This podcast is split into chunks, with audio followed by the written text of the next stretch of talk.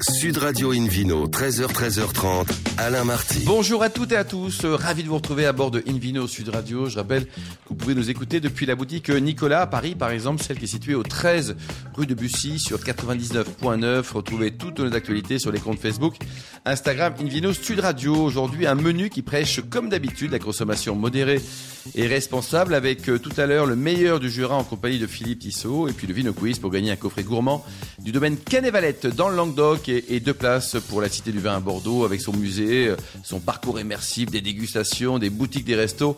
Bref, un grand moment à mes côtés pour nous accompagner. Hélène Pio, Hélène Pio, chef de brique au magazine Régal. Bonjour Hélène. Bonjour Alain. Ça va, tout va bien depuis hier là, C'était Très bien. Non, je soirée très calme hier. très calme hier. Bon, et vous, David Cobol, hier soir, c'était calme aussi? Euh, grosse fête. Grosse, grosse fête, c'est Ouais, bien ouais, David. ouais, quoi. En tout cas, vous avez une jolie voix de, de fêtard, co-fondateur de l'Académie Ça prouve qu'on n'était pas des ensemble. vins et spiritueux. Alors, pour bien commencer cette émission, Invino sur Radio a le plaisir de recevoir euh, Sylvain Fada. Bonjour Sylvain. Bonjour. Alors, votre domaine, c'est le domaine euh, d'Opiac. Hein. Vous êtes euh, dans le Languedoc où? Parce qu'il est grand ce Languedoc. Oui, Languedoc, donc c'est au nord-ouest de Montpellier, à 40 km au nord-ouest de Montpellier. On est sur les contreforts du plateau du Larzac. Et Montpérou est à l'intérieur des terrasses du Larzac, mais on va devenir cru certainement l'an prochain. Bon, vous le souhaitez en tout cas. Et votre famille était déjà dans le vin depuis 23 générations ou pas? 23 pas autant, mais peut- peut-être, mais je sais pas. Mais euh, en fait, euh, il y avait toujours des, des vignerons euh, dans ma famille, oui, D'accord euh, depuis depuis ouais, depuis, un bon Depuis temps. très longtemps, Et, quoi. et- et toujours dans le coin, hein, quelque part entre euh, les Cévennes, le Pic euh, Saint-Loup, les euh, Cévennes, Agnan. oui, le, le, le, le, le- l'Égual, euh, enfin l'Égual c'était plutôt euh, quelques-uns qui étaient descendus de l'Égual pour euh, venir travailler quand le, l'aîné restait à la, à- aux vaches et puis euh, Eh oui. et puis euh, donc euh, après euh, voilà c'est, c'est une petite propriété qui euh, ou multi multiculture quoi en fait mon grand-père avait avait des vignes avait euh, été greffeur avait euh, avait différents euh, emplois aussi euh, C'était un, gros, euh, un bosseur, ouais voilà ouais un grand bosseur. Non, mais c'est important de bosser. hein.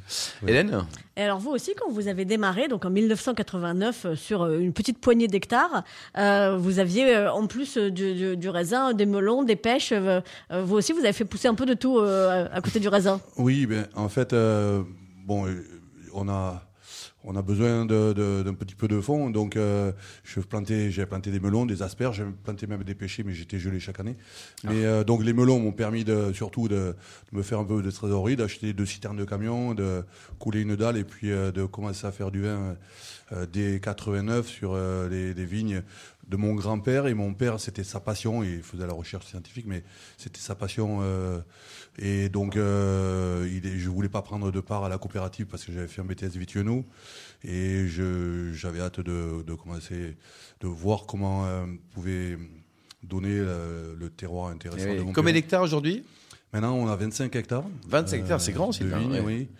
C'est gérable sur deux secteurs. Un secteur qui est exposé sud, donc où on a, sur lequel on a mis des cépages sud, euh, à base de Carignan, euh, Clairette euh, pour euh, Cinsault et puis Mourvèdre. Et puis un secteur qu'on a, que j'ai planté au bout de 10 ans en altitude, exposé au nord, où là j'ai j'ai adapté aussi des cépages. euh, Lesquels, par exemple, vous savez ben, euh, au nord, euh, j'ai mis plus de Syrah et de Grenache et j'ai mis un petit peu de Mourvèdre malgré tout. Et, et puis, puis des cépages blancs comme Roussan de Marsanne. Ils se plaisent, alors. Et, et Rolle sur le nord. Mais par contre, voilà, sur le sud, c'était, on reste autour du Carignan, du terrain de, de la Clairette. Euh, David. Cobold, euh, Marsan Roussan, ça vous parle? Bah, c'est deux cépages qui, qui sont descendus du, du nord de la vallée du Rhône euh, et qui fonctionnent bien dans le sud, mais à condition que, comme Sylvain vient de l'expliquer, que- qu'on les plante dans les coins les plus frais. Parce que sinon, ça, ça devient trop lourd. Mm. Si c'est face sud, par exemple, dans le Languedoc, c'est pas nécessairement l'idéal.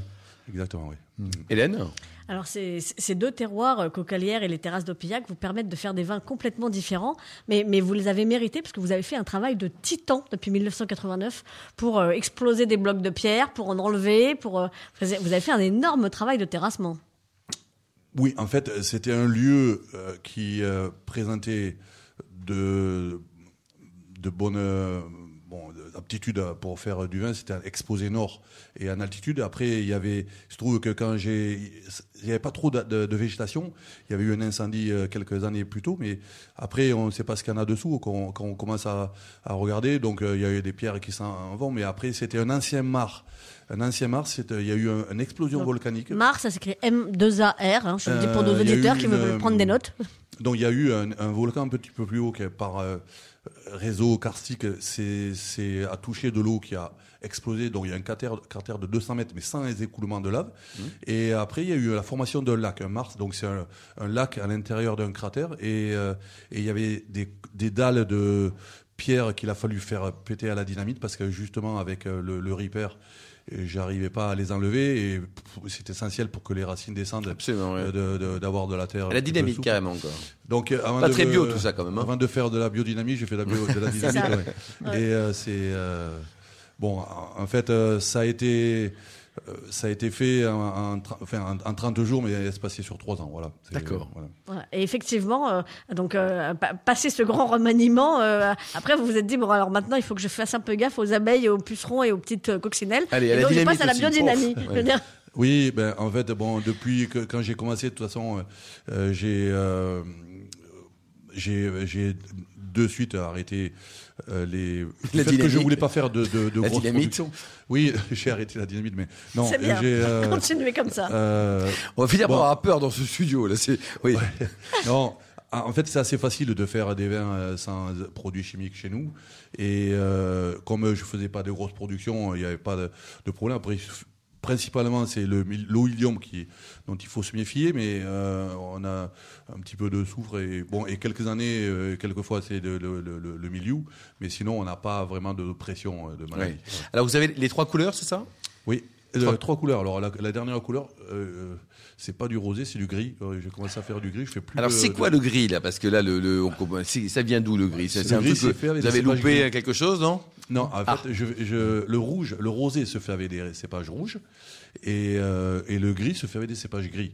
Donc, euh, c'est pour moi faire du rosé, c'est c'est prendre au rouge, alors que on prend du jus, on prend euh, ou on presse des, des, vignes qui pourraient apporter la fraîcheur pour les rouges, etc. Donc, euh, j'ai préféré planter carrément des cépages gris euh, comme Carignan gris, Clairette rose, euh, Grenache gris, qui euh, donnent un goût assez différent, qui, qui est frais, mais qui s'adapte peut-être, euh, qui est un petit peu plus épicé, avec euh, des arômes un petit peu plus complexes, presque des tanins aussi. David Cobol, un commentaire peut-être sur le, le gris c'est vrai qu'on on peut. Il y, a des, il y a des zones qui produisent du gris avec le pinot gris, par exemple. hein.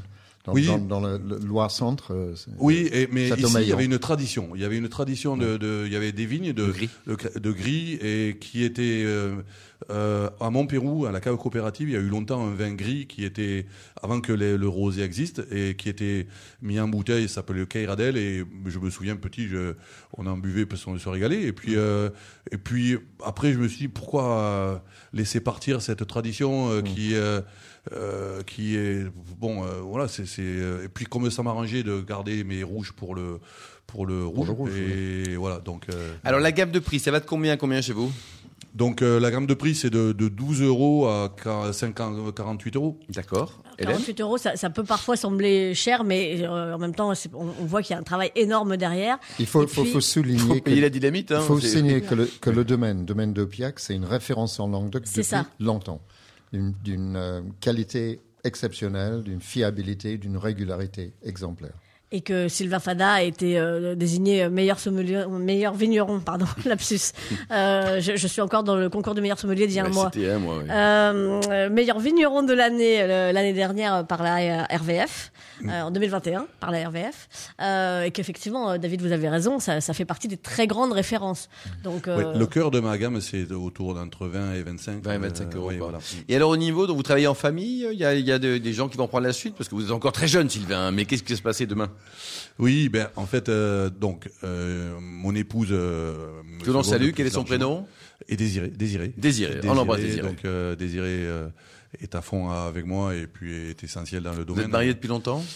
On est mariés et remariés, donc euh, et on a refêté les mariages, etc. Donc euh, on est mariés plusieurs fois. D'accord. Euh, donc on a fait des renouvellements de noces, etc. Bon, on fait la fête parce qu'on c'est bien, génial. euh, voilà vivre. Et, donc vous- euh, la question c'était est-ce qu'il y a des gens qui vont oui, prendre la oui, alors oui, j'ai euh, j'ai des filles et j'ai euh, il y en a au moins une qui est en, en formation, qui a fait déjà un BTS Ah bah, commercialisation région et puis qui a qui était en alternance chez un vigneron de du Nord qui s'appelle euh, Jean-Louis Chave.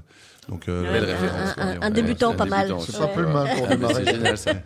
Bon, ben très bien. Et donc, euh, euh, qu'est-ce qu'on peut vous souhaiter là aujourd'hui? Donc, euh, continuer à, à cette belle aventure, à, rester une, une star et une locomotive de la région, quoi? oui, bon, euh, bah, Star, pas trop, mais c'est vrai que je. C'est pas son style, ça. Euh, oui, mais en fait, euh, c'est vrai que j'essaye de de regarder les choses objectivement pour euh, avancer dans le sens de, de, de, de le sens du, du, de tout ce qui est autour de nous, c'est-à-dire du climat, euh, dans le sens de la. Bon, donc rendez-vous dans 20 oui. ans pour encore de belles aventures. pour- merci pour beaucoup Sylvain, merci, Sylvain. Fada, merci également à Hélène Pio, David Cobold et on se retrouve dans un instant avec le Vino Quiz pour gagner des très jolis cadeaux en jouant sur invinoradio.tv.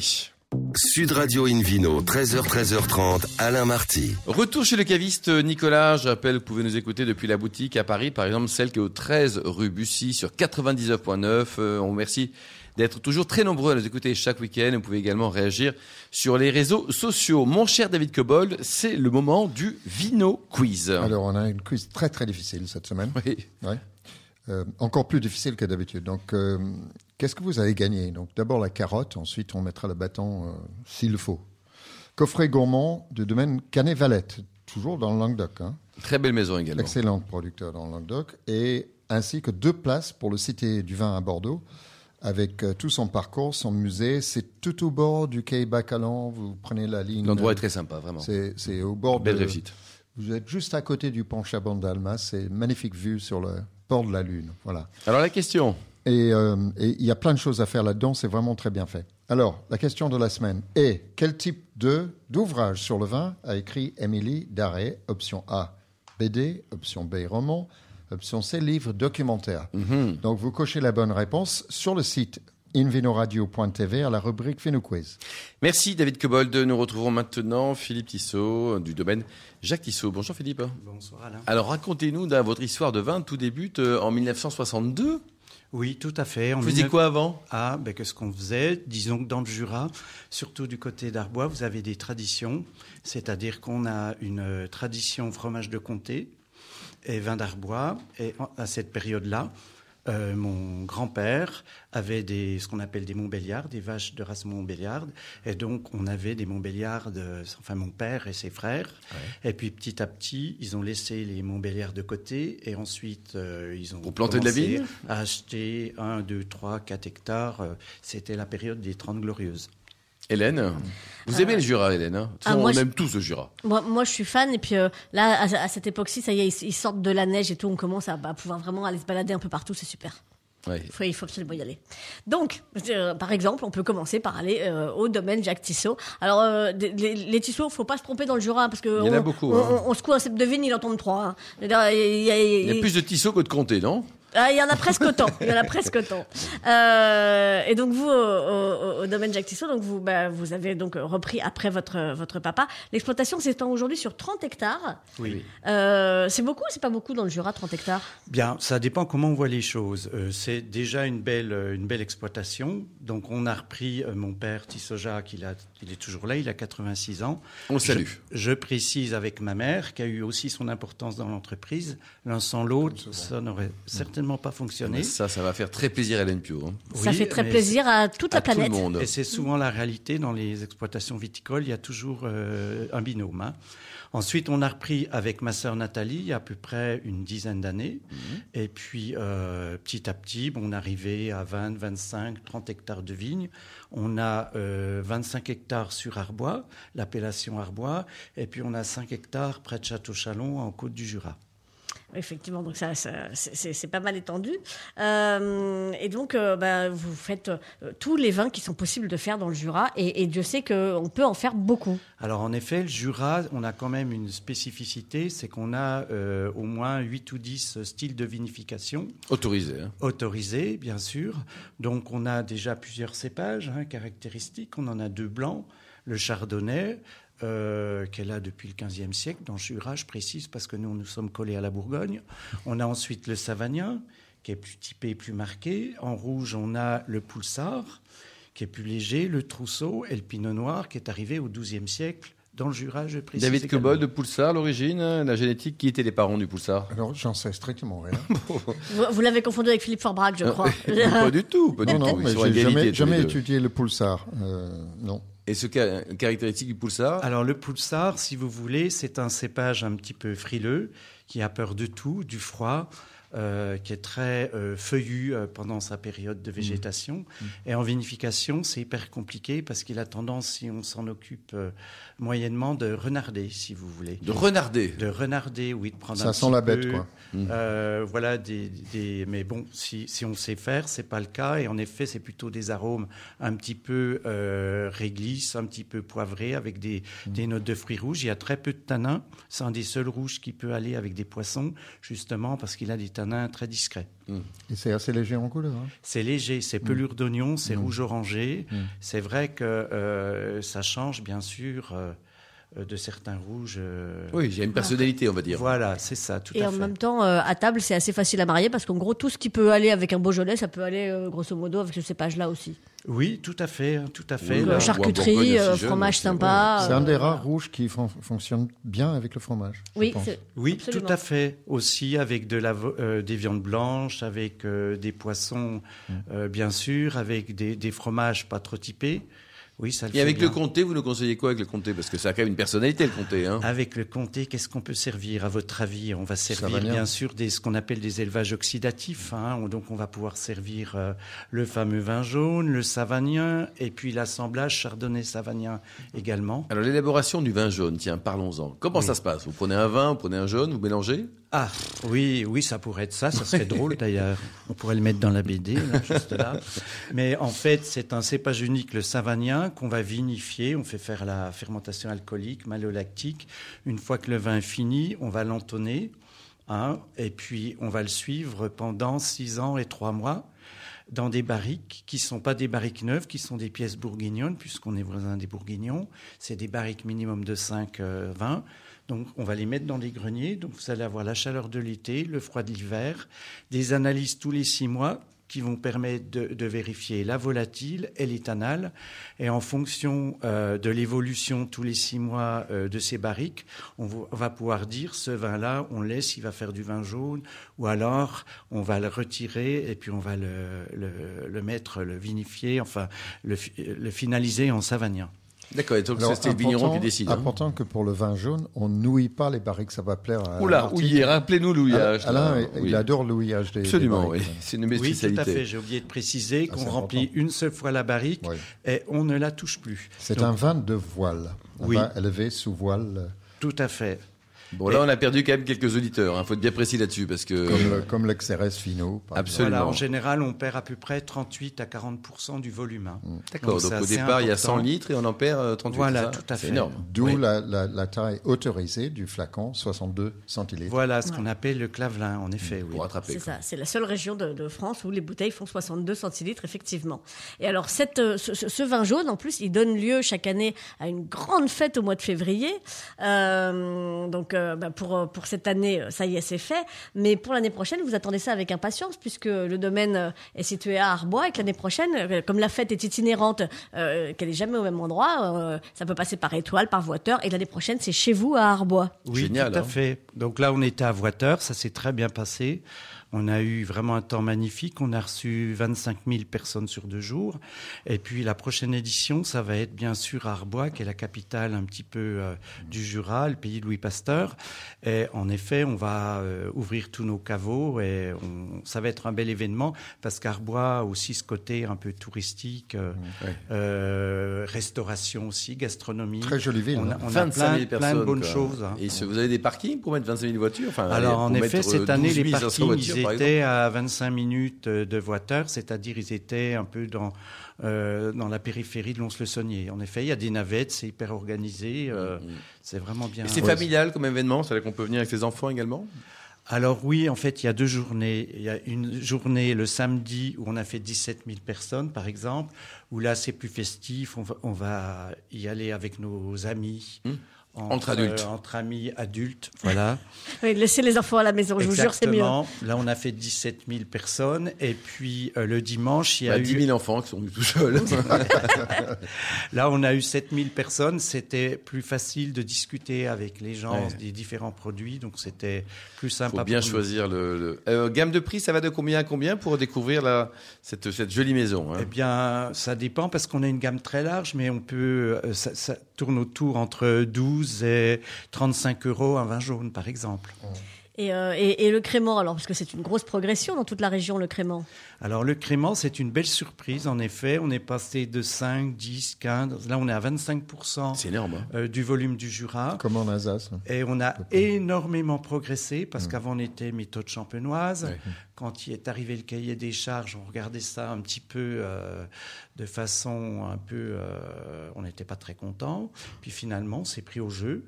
On a progressé. Il faut savoir maintenant aussi qu'on a des conseillers euh, qui viennent aussi de Champagne Oui, euh, pour pouvoir euh, améliorer nous, encore les nous choses. aider à Super, améliorer. Philippe, euh, pour terminer, vous avez un site internet, une adresse pour prendre renseignement domaine-jacques-tissot, Ah, Quel duo, quel TI2SOT.fr. team. Merci beaucoup Super. Philippe et Hélène. Merci également à Sylvain Fada, David Cobol et aux millions d'amateurs de vin qui nous écoutent chaque week-end. Un clin d'œil à Emma qui a très bien préparé cette émission comme d'habitude. Fin de ce numéro d'Invino Sud Radio. Pour en savoir plus, rendez-vous sur sudradio.fr, invinoradio.tv, les comptes Facebook et également Instagram. Et on se retrouve samedi prochain. Ça sera à 13h pour une nouvelle émission toujours délocalisée chez le caviste Nicolas. D'ici là, excellent dimanche. Restez fidèles à Sud Radio. Encouragez tous les vignerons français et surtout respectez la plus grande des modérations.